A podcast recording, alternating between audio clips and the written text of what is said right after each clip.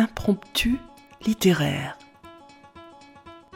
Voici quelques pages écrites par Anne Brunswick sur les Juifs de Sibérie, poétesse et universitaire, dont nous avons choisi de vous donner le témoignage. Amis auditeurs, bonjour. Aujourd'hui, nous vous proposons la lecture à plusieurs voix. Les femmes en avaient payé le plus lourd tribut. Le cas de Yissou. Pour amener un peu de légèreté dans cet univers marqué par une histoire souvent Je vous ai choisi un extrait du chapitre 9, intitulé Assise près de l'incubateur, espèce de navire miniature en plexiglas. On sélectionne la main-d'œuvre destinée aux mines, aux chantiers, aux coupes de bois. Des textes d'auteurs du XXe et du XXIe siècle viennent jusqu'à votre oreille. Écoutez.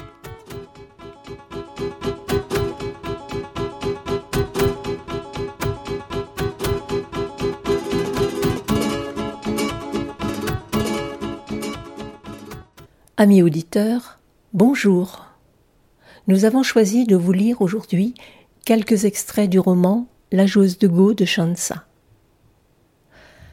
L'histoire se passe dans les années 1930 et s'insère dans le cadre vaste et complexe de la relation entre deux civilisations attirées l'une par l'autre, mais rivales. Au cœur du conflit sino-japonais, une adolescente de 16 ans ne cesse de jouer au Go. Le Go, c'est un jeu de stratégie dont le but consiste à encercler les pions de l'autre afin de conquérir sur le plateau un espace le plus important possible. Sur la place des Mille Vents, la jeune fille rencontre un officier japonais déguisé en chinois. Elle est chinoise. Au goût comme en amour, ils vont s'affronter, se mépriser, s'admirer et finalement s'aimer. Dans ce roman, les chapitres sont courts, s'écrivent et se lisent comme une partie de Go. C'est un récit à double voix. La joueuse de Go a reçu le prix Goncourt des lycéens en 2001.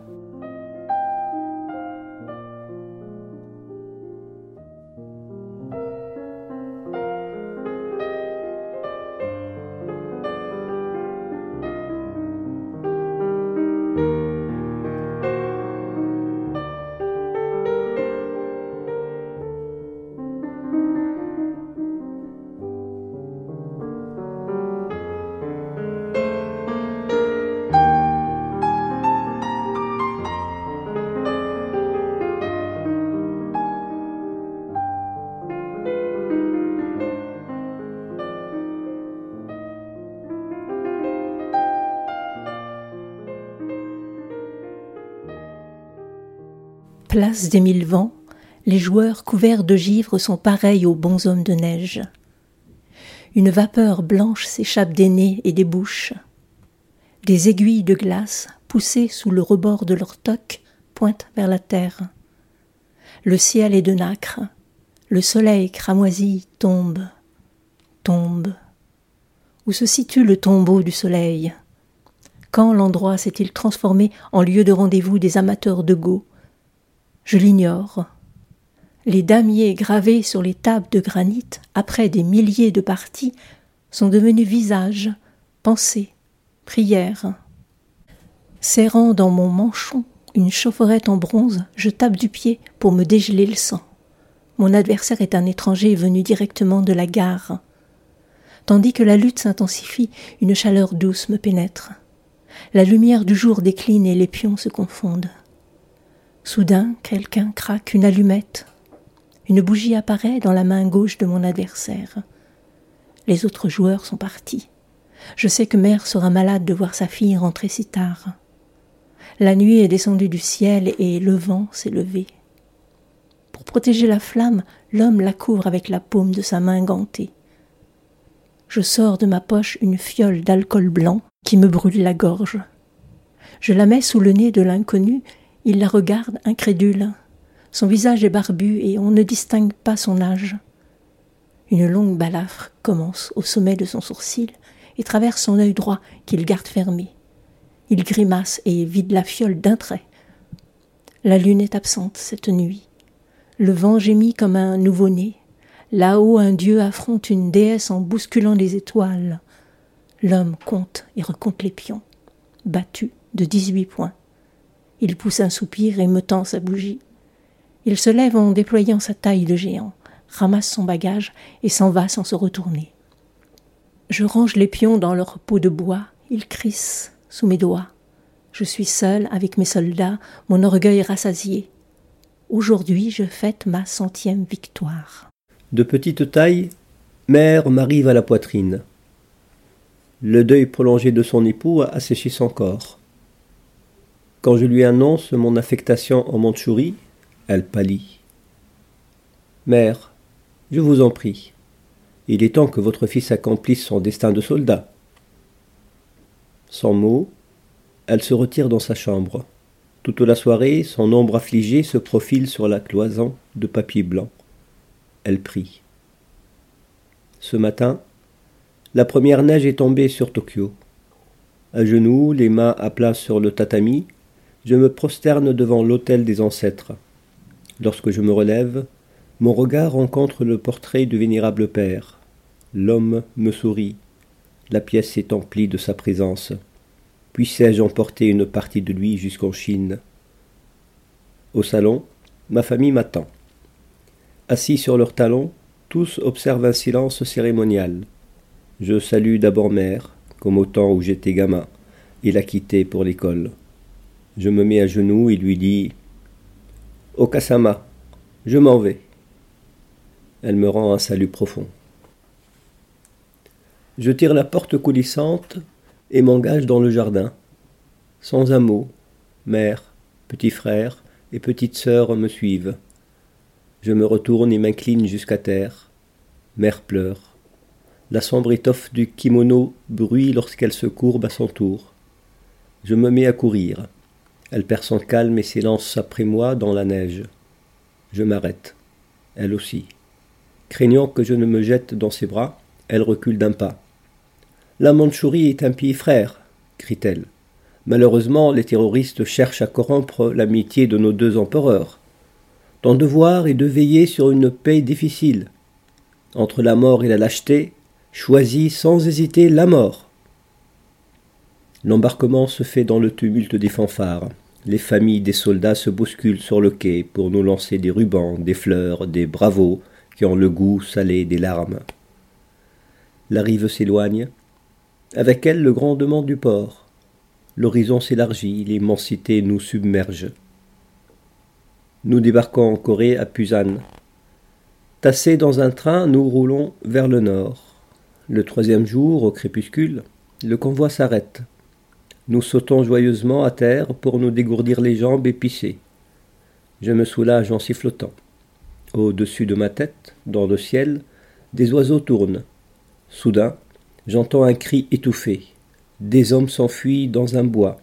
À une dizaine de pas, Tadayuki, frais émoulu de l'école militaire, est étendu à terre. Le sang jaillit de sa gorge en un flot continu. Ses yeux demeurent ouverts. Dans le train, je ne cesse de revoir son jeune visage déformé par un rictus d'étonnement. Mourir. Est-ce aussi léger que s'étonner? Le train arrive à une gare mandchoue au milieu de la nuit. La terre, couverte de givre, scintille sous les réverbères. Dans le lointain, des chiens hurlent. Cousin Lu m'a appris le go. J'avais quatre ans. Il en avait le double.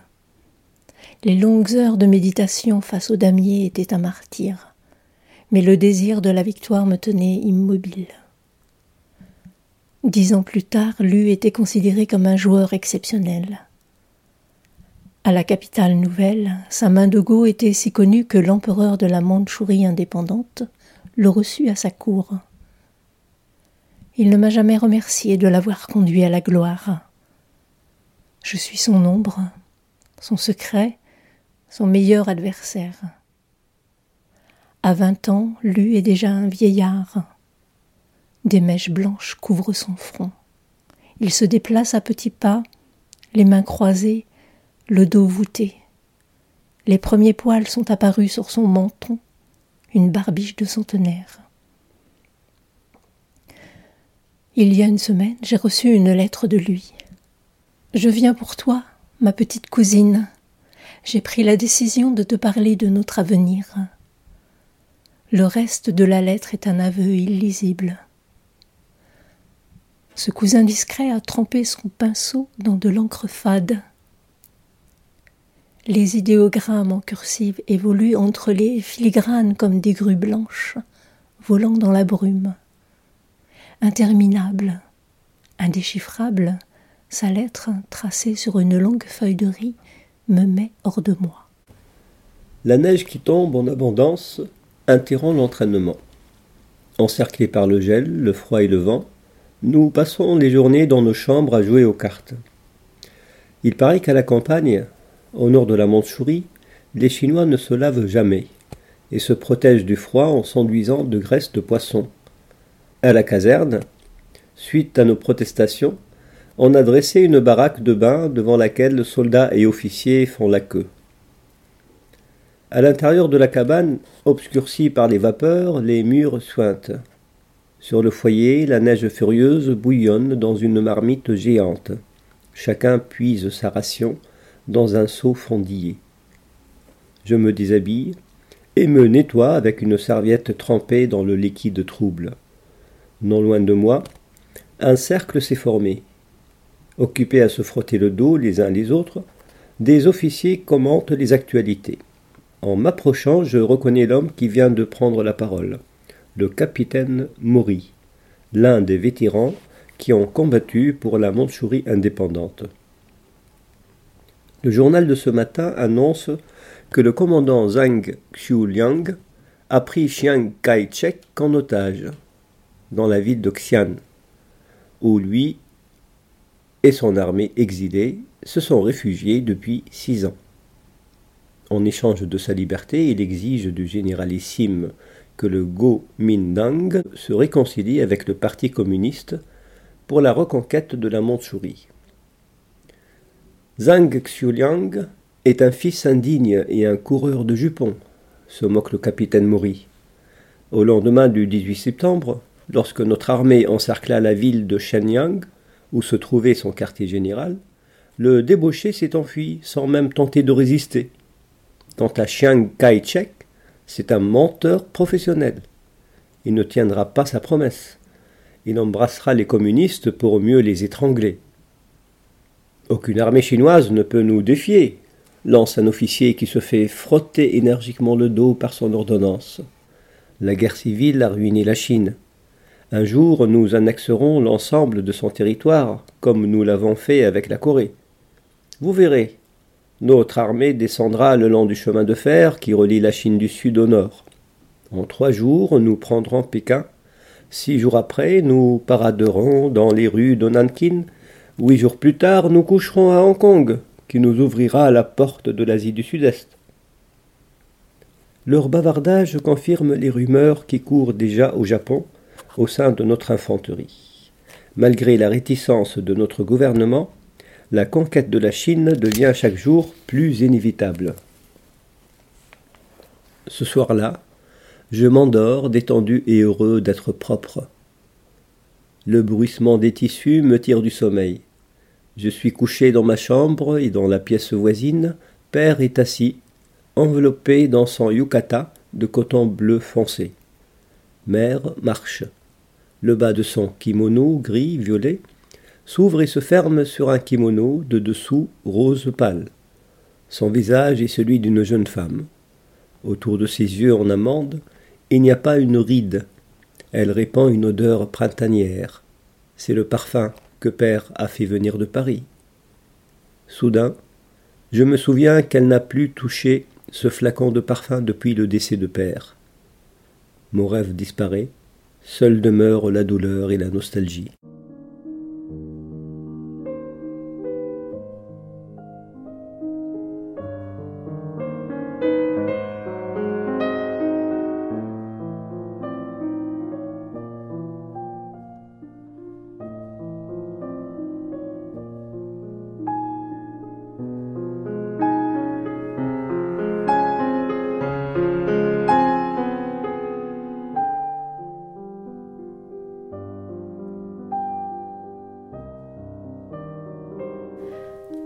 Cousin se voûte. Il imite l'allure d'un homme blasé. Sur son visage émacié, Ses prunelles d'une profondeur inquiétante me traquent. Lorsque je lui demande en le fixant Qu'as-tu, cousin Lu? Il se tait. Je l'invite à jouer au go. Il pâlit et se tortille sur sa chaise. Ses pions trahissent l'instabilité de ses humeurs. Sur le damier, le terrain qu'il occupe est ou trop étroit ou trop vaste. Son génie se réduit à des figures étranges et peu efficaces. Je devine qu'il a encore lu des traités de Go anciens, fournis par son voisin l'antiquaire, un faussaire de premier ordre. Je me demande même si, à force de lire ces manuscrits auxquels on attribue des origines divines, remplis de mystères tadistes, d'anecdotes tragiques, mon cousin ne va pas finir comme ces joueurs d'antan, gagnés par la folie. Mon cousin, lui dis-je, quand, au lieu de réfléchir sur ses pions, il rêve en regardant ma tresse. Tu es devenu bizarre. Pourquoi? Lui rougit brusquement comme si j'avais percé son secret. Il tout saute et prend la mine d'un vieillard gâteux. À bout de patience, je me moque de lui. Qu'as-tu découvert dans tes livres, mon cousin? L'immortalité peut-être. Hein. Tu ressembles de plus en plus à ces alchimistes chevrotants qui détiennent le secret du cinabre pourpre. Il ne m'écoute pas. Son regard se détourne du mien et se pose sur sa dernière lettre, que j'ai laissée traîner sur la table. Le garçon attendait depuis son arrivée ma réponse à ses interrogations illisibles. J'étais décidé à ne pas souffler mot. Il rentre à la capitale, grippé et abattu. Je l'accompagne à la gare, en voyant le train s'éloigner dans un tourbillon de neige, j'éprouve un étrange soulagement. Enfin, ma première mission. Notre détachement a reçu l'ordre de traquer une troupe terroriste qui défie notre autorité sur le sol mandchou. Déguisée en soldat japonais, elle a attaqué une réserve militaire pour s'emparer des armes et des munitions. Durant quatre jours, nous longeons une rivière figée par la glace. Le vent s'oppose à notre marche. La neige tombée m'enlace les genoux. Malgré mon manteau neuf, le froid, plus tranchant qu'un sabre, me transperce. Je ne sens plus mes pieds ni mes mains. La marche m'est vide de toute pensée. Chargé comme un bœuf, tête enfoncée dans le col de mon uniforme, je rumine l'espoir de me réchauffer devant un feu de camp. Au pied d'une colline, des coups de feu éclatent. Devant moi, plusieurs soldats tombent, foudroyés, je me jette au sol. Nous sommes piégés. Siégeant sur les hauteurs, l'ennemi nous mitraille sans que nous puissions répliquer. Une douleur aiguë me tord le ventre. Je suis blessé. Je meurs. D'une main, je tâte. Aucune blessure. Simple crampe provoquée par la peur. Cette découverte me couvre de honte. Je relève la tête et essuie la neige qui me colle aux yeux. Nos soldats expérimentés se sont précipités sur la rivière gelée. À l'abri de la berge, ils ripostent. D'un bond, je me redresse et me mets à courir. Mille fois j'aurais pu être touché, mais à la guerre, la vie et la mort dépendent d'un mystérieux tirage au sort. Nos mitrailleuses ouvrent le feu. Couverts par leurs tirs puissants, nous donnons l'assaut. Pour réparer ma lâcheté de tout à l'heure, je m'élance à la tête de la troupe en brandissant mon sabre. Élevé dans un univers d'honneur, n'ayant connu ni crime, ni misère, ni trahison, je goûte pour la première fois la haine, un sentiment sublime, soif de justice et de vengeance. Le ciel chargé de neige menace de s'écrouler. Des rochers géants abritent les bandits, mais la fumée qui s'élève des armes trahit leur position. Je lance deux grenades, elles explosent. Des jambes, des bras, des lambeaux de chair jaillissent d'un tourbillon de neige et de flammes. Ce spectacle infernal me réjouit. Je pousse un hurlement. D'un bond, je sabre un survivant qui me visait. Sa tête roule dans la neige. Enfin, je peux regarder en face mes ancêtres. En me transmettant leur lame, ils m'ont légué leur courage je n'ai pas terni leur nom. La bataille nous plonge dans un état second. Excités par la vue du sang, nous fouettons des captifs pour les faire craquer. Mais les Chinois, plus durs que le roc, ne branchent pas. Lassés de ce jeu, nous les abattons, deux balles dans la tête. La nuit tombe. Craignant un nouveau piège, nous décidons de camper sur place.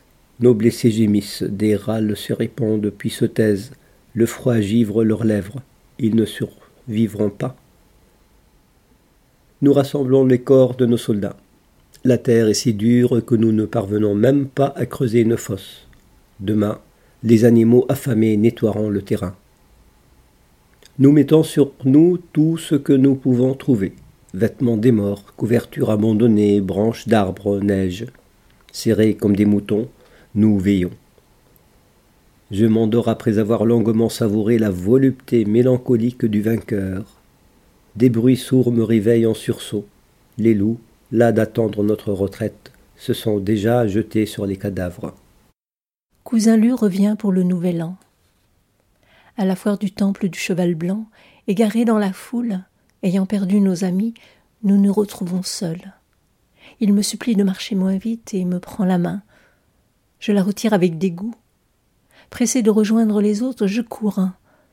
Il me suit comme une ombre et m'exhorte à m'arrêter. Ma colère éclate. J'ordonne que nous retournions immédiatement à la maison. Il fait semblant de ne pas entendre. Devant un pavillon sous le toit incliné où pendent des stalactites de glace, il me barre le chemin.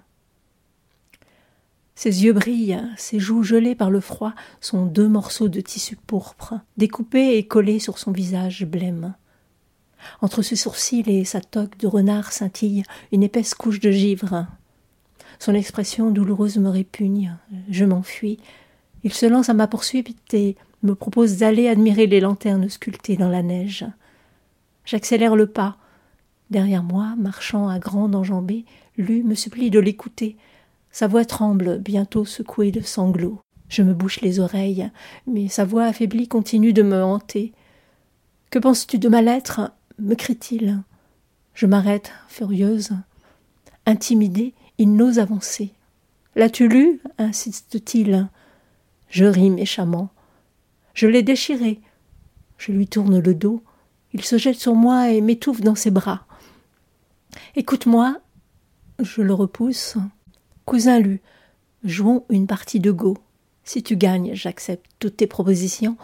Si tu perds, nous ne nous verrons plus. Les terroristes nous filent sans cesse entre les doigts, et nous avons fêté le nouvel an en compagnie des loups et des renards. La neige d'aujourd'hui recouvre celle d'hier. Nous pourchassons l'ennemi jusqu'à ce qu'il ait épuisé vivres et munitions. Comment décrire la sévérité de l'hiver de la Chine du Nord? Ici, le vent hurle, et les arbres rompent sous le poids de la glace. Les sapins ressemblent à ces stèles mortuaires barbouillées de peinture noire et blanche. Parfois, un cerf ou une biche mouchetée apparaissent furtivement. Ils nous regardent stupéfaits, puis détalent. Nous marchons. Au bout d'une heure, l'effort est tel que nous étouffons de chaleur. Nous prenons à peine le temps de souffler. Le froid s'engouffre dans nos manteaux et congèle nos membres. L'ennemi rusé et familier du terrain nous attaque par surprise puis se retire. Malgré nos pertes, nous continuons à persévérer dans ce concours d'endurance.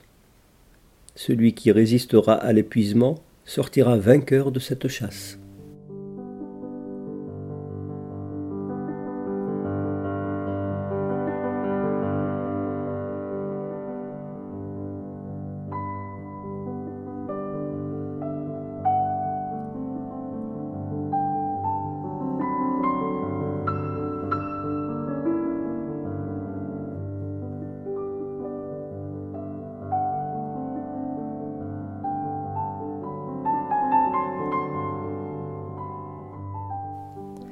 La partie commence à l'aube, dans un coin du salon avant le lever du jour.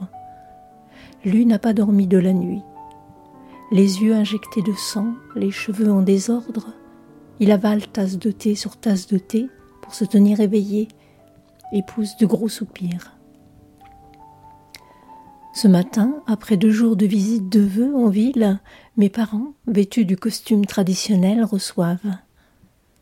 Enfermés dans ma chambre, nous fuyons en vain le tumulte des salutations. Sans arrêt, on vient nous chercher. Pour les uns, il faut se mettre à genoux et clamer la bonne année, la bonne fortune. Pour les autres, une courbette brève fait l'affaire. Les adultes sont toujours avides de compliments. Flattés, ils nous glissent de l'argent dans des enveloppes rouges et disent invariablement Les enfants, allez vous acheter des bonbons. Retourné au damier, méprisant, Lu jette ses enveloppes sur une table. Pour l'énerver, je décachette les miennes et compte les billets en faisant des commentaires. Arrête, me dit-il, tu n'es plus une gamine. Je lui réponds par une grimace. Tu vas avoir seize ans, murmure-t-il, exaspéré. C'est l'âge où les femmes se marient et deviennent mères. Et alors, tu comptes m'épouser? J'éclate de rire. Lu devient sombre. À midi, tambours, trompettes et pétards font trembler la terre. À travers les fenêtres, par-delà le mur, j'aperçois danseurs et danseuses, vêtus de rouge, hissés sur de hautes échasses, évoluer dans le ciel, entre les arbres. Lu se bouche les oreilles. Cette musique populaire, au lieu de me perturber, aiguise ma concentration. La lumière d'hiver, colorée par la gaieté de la rue, joue sur le damier. Les fêtes m'isolent du reste du monde. Ma solitude ressemble à un rouleau de soie cramoisi enfermé au fond d'un coffre de bois. Après le déjeuner, mon cousin se perd dans de vagues méditations. Il essuie quelques larmes égarées au coin de ses yeux. Ne pouvant plus jouer l'idiote, je me tais. Un silence, pareil à un plat de nouilles froides et sans sel se répand sur le damier. Troublé, mon cousin appuie sa tête sur sa main et ne cesse de soupirer. Il commet une erreur vers les dix-neuf heures. Dans la soirée, sans atteindre la fin de la partie, je lui fais remarquer qu'il a déjà perdu, qu'il faut tenir notre pari. Il repousse sa chaise et se lève. Le lendemain matin, on m'informe de son départ. Son train est à neuf heures. J'ai le temps de le rattraper. À la gare, il attend que je lui exprime des remords. Il peut toujours espérer, je n'irai pas le supplier. Cela encouragerait sa bêtise. Il m'a offensé, il doit se soumettre à la pénitence. Plus tard, je lui écrirai. Je le rappellerai à moi lorsque ses désirs impurs auront cédé la place à l'humilité du vaincu. Notre section encercle un village enseveli sous la neige. Avertis de notre arrivée, les femmes, les enfants, les hommes se sont enfuis. Seuls demeurent quelques vieillards blottis dans des chaumières que les maigres décorations du Nouvel An rendent plus misérables encore. Nous les rassemblons au milieu du village. À peine vêtus, ils dissimulent leur corps squelettique dans des couvertures rapiécées et le regard nié sous leur toque. Ils tremblent, gémissent, cherchent à éveiller notre pitié. J'ai beau tenter de parler avec eux en mandarin, ils ne comprennent rien et me répondent dans un dialecte inintelligible. Exaspéré, je les menace de mon pistolet. Soudain, trois d'entre eux se jettent à mes pieds, s'agrippent à mes jambes et clament leur innocence dans un mandarin parfait. Dégoûté, je tente de me dégager de leur étreinte à coups de crosse mais ils m'enlacent plus fort et frappent mon bas-ventre de leur tête. Mon embarras provoque l'hilarité des soldats. Je m'adresse à l'un d'entre eux. Imbécile, viens m'aider. Son rire se change en grimace. D'un geste preste, il détache le fusil de son épaule et enfonce la baïonnette dans la jambe d'un des vieillards. Hurlant de douleur, le blessé roule à terre. Ses deux compagnons, terrifiés, tombent à la renverse. Revenu de mon premier choc, je crie au soldat Mais connard Tu aurais pu me blesser Un nouveau fou rire secoue les spectateurs. La cruauté de nos militaires puise sa force dans la dureté de notre éducation. Gifles, coups de poing, insultes sont les réprimandes quotidiennes réservées aux enfants. Dans l'armée, pour cultiver la soumission et l'humilité, les officiers frappent les gradés inférieurs et les soldats jusqu'au sang ou tailla de leurs joues avec une règle en bambou aiguisée à cet effet. Torturer des innocents me répugne. J'ai pitié de ces paysans chinois qui vivent dans l'ignorance, la pauvreté et la saleté. Pacifiques, ils obéissent indifféremment à un empereur mandchou, à un seigneur de guerre chinois ou à l'empereur du Japon, pourvu que leur ventre soit chaque jour rempli. J'ordonne à mes soldats de panser le blessé et de ramener les vieillards chez eux. Nous fouillons leurs maisons et nous emparons de leurs réserves jusqu'au dernier grain de farine. Je promets de tout restituer s'ils nous indiquent la cachette des terroristes. Le lendemain, avant l'aube, quelqu'un vient nous réveiller. La faim lui a délié la langue. Nous n'attendons pas le lever du jour pour nous élancer dans la tempête de neige. Dix jours plus tard, je reçois une lettre de Lu. Il me dit qu'il a obtenu un passeport pour les terres intérieures, et qu'au moment où je le lirai, il sera parti pour Pékin. En déchiffrant ces mots, j'éprouve un étrange chagrin.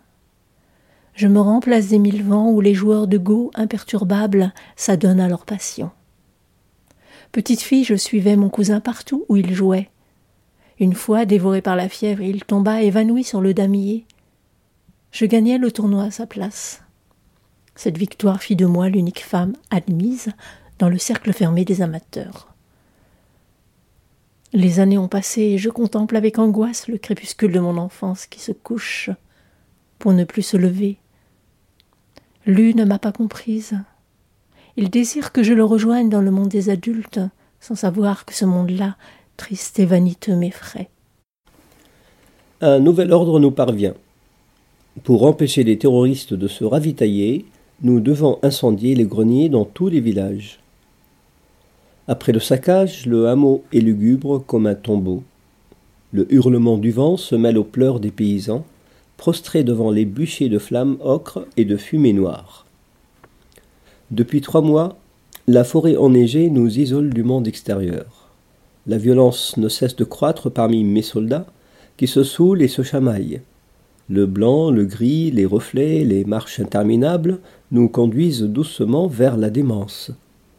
Avant-hier, un caporal s'est dévêtu et s'est enfui. On l'a retrouvé évanoui dans un ravin. Nous sommes obligés de l'attacher et de le traîner, une corde autour du cou. Bercé par ses imprécations et ses rires stridents, je constate que les mêmes idées me reviennent et tournent dans mon esprit comme un refrain. En attendant que la folie nous dévore, nous devons continuer d'avancer dans la neige, vers la neige.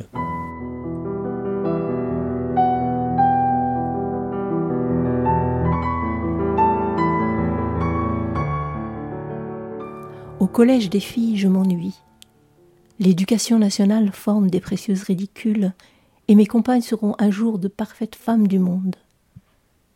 Huong, la plus jolie d'entre elles, a des sourcils épilés si soigneusement qu'ils forment au-dessus de ses yeux deux croissants de lune. Elle les fronce, les plisse, les détend, sa joie feinte, ses rires maniérés ne sauraient cacher le mal-être de la puberté. Zhou, la plus laide, possède pourtant la plus longue chevelure de la classe. L'ingratitude de son visage lui permet de s'exprimer avec mépris et aigreur. C'est là son charme. On dit que sa mère, nièce d'un maréchal, forte comme un lutteur mongol, a su imposer à la capitale l'autorité de son poids. Entre deux leçons, les filles parlent des stars de cinéma, de robes, de bijoux, du mariage, des liaisons secrètes de l'impératrice. Personne ne lit la nouvelle littérature et ses critiques vénéneuses d'une société pourrie. Personne n'évoque l'actualité politique de jour en jour plus affligeante. D'une main à l'autre passent des romans d'amour qui tirent des larmes faciles. La Mandchourie indépendante nous isole du reste de la Chine. C'est une usine de douceur où les vers à soie tissent leurs cocons délicats avant d'expirer dans un bain bouillant. Après la classe, je me rends sur la place des mille vents. Le jeu de Go me propulse vers un univers de mouvement. Les figures sans cesse renouvelées me font oublier la platitude du quotidien. À l'école, les filles me surnomment l'étrangère. Elles considèrent ma passion pour le Go comme une folie exotique. Les joueurs, eux, préfèrent l'indulgence qui les honore et tolèrent l'extravagance d'une gamine. Il y a vingt ans, après son mariage, père convainquit grand-père de l'envoyer étudier en Angleterre. Un an plus tard, à son retour, père occidentalisé défia la tradition. Il confia à ma sœur Perle de Lune aux soins de sa mère et entraîna son épouse dans ses tribulations vers l'ouest. Le scandale se répandit à Pékin où vivaient les deux familles. Grand-père maternel, un dignitaire retiré de la cour, rompit avec grand-père paternel, qui y occupait encore une fonction honorable. Je suis né dans la brume londonienne. Le mal de cette naissance déplacée se manifesta aussitôt dans les caprices de mon âme dérangée. De cette prime enfance il ne me reste, hélas, aucun souvenir. Après l'effondrement de l'Empire, les deux vieillards se réconcilièrent, unis par leur haine des républicains. Ils moururent presque en même temps. Revenus pour porter le deuil, mes parents obéirent à l'ordre de ma grand-mère, et nous quittâmes Pékin pour cette ville où mes ancêtres avaient bâti leur demeure de chasse. Grand-mère, qui rêvait de la paix, mourut au lendemain de la guerre du 18 septembre 1931. Cinq jours après leur défaite, les soldats chinois se réfugièrent dans notre ville. Ils brisèrent notre porte, occupèrent la maison et y installèrent leurs blessés. Les Japonais nous assiégèrent. Le pilonnage dura trois jours. Une bombe s'abattit sur notre maison et une grande partie de nos meubles précieux alimentèrent le feu de joie. L'armée chinoise capitula. On ne revit plus ces soldats. Les rumeurs disent que trois mille hommes furent fusillés à l'extérieur de la ville. Après le décès de grand-mère, notre vie reprit lentement son cours les Japonais installèrent un nouveau maire. Les barricades disparurent. Des drapeaux ennemis flottèrent sur les toits. Des magasins nippons s'ouvrirent et, dans les restaurants, la portière traditionnelle en coton blanc céda la place au tissu imprimé de lettres japonaises. Des groupes de nippones aux hauts chignons laqués se promenaient dans les rues. Contraintes par l'étroitesse de leurs kimonos, elles marchaient à petits pas, en claquant leurs socs sur nos pavés. Il nous fallut construire une nouvelle maison. L'inflation nous avait appauvris. Mère renvoya ses femmes de chambre et ne garda que la cuisinière et une femme de ménage. L'aristocratie ruinée fut remplacée par de nouveaux riches qui apportèrent à la ville une gaieté pompeuse. Des hôtels, des magasins de luxe, des restaurants élégants s'ouvrirent. Jamais nos avenues n'avaient été aussi prospères. Mes parents trouvèrent chacun un moyen de fuir la réalité. Père s'acharna à rédiger une anthologie de la poésie anglaise. Mère s'occupa à recopier son manuscrit, calligraphiant soigneusement ses mots trop rapides. Mère a scellé ses souvenirs d'outre-mer dans un coffre. Je profite de son absence pour envoler la clé cachée dans un vase. Des photos, des vêtements, des lettres, des tissus imprimés au dessin extraordinaire exhalent une odeur envoûtante. Ni musc, ni cèdre, ni santal, ni fleurs de nos jardins, arbres de nos villes, ce parfum me plonge dans un autre monde. Rêver accroît ma mélancolie.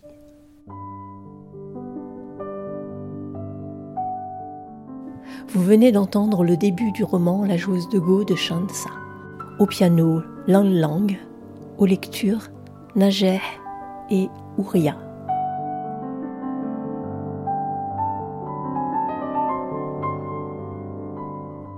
Chers auditeurs, si vous souhaitez réagir à cette émission, en connaître les horaires, la télécharger, nous rejoindre, rendez-vous sur le site de Radio G 101.5 ou sur le site de l'émission www.impromptu.fr.